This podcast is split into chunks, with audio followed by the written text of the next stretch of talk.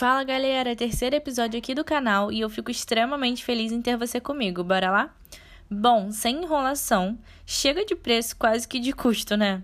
Tenho certeza que você não entrou para o empreendedorismo pensando em viver na mediocridade, então não vamos nos permitir cair nela, ok? O que muitos não sabem, ignoram ou não aceitam é que no começo tudo vai ser empolgante. Você está começando um sonho.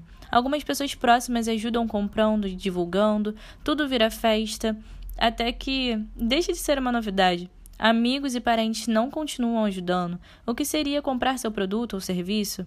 Com isso, você perde a empolgação e as coisas começam a complicar, chegando à conclusão que, hum, acho que isso não deve ser para mim, ou nossa, não tá dando certo, não vai dar certo. O que eu quero dizer com isso?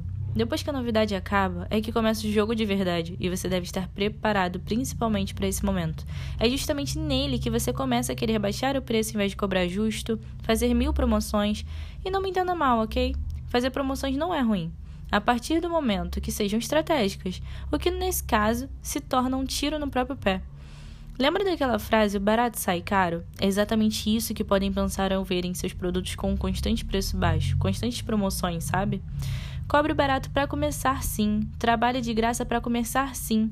Isso montando portfólio, expandindo a sua marca, colhendo feedback de clientes. E logo depois que conseguir tudo o que você precisa, cobre o preço justo sim.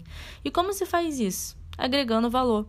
Primeiro você precisa conhecer bem a sua audiência para saber o que ela valoriza, o que ela precisa, o que ela gosta e depois entregar tudo isso a ela.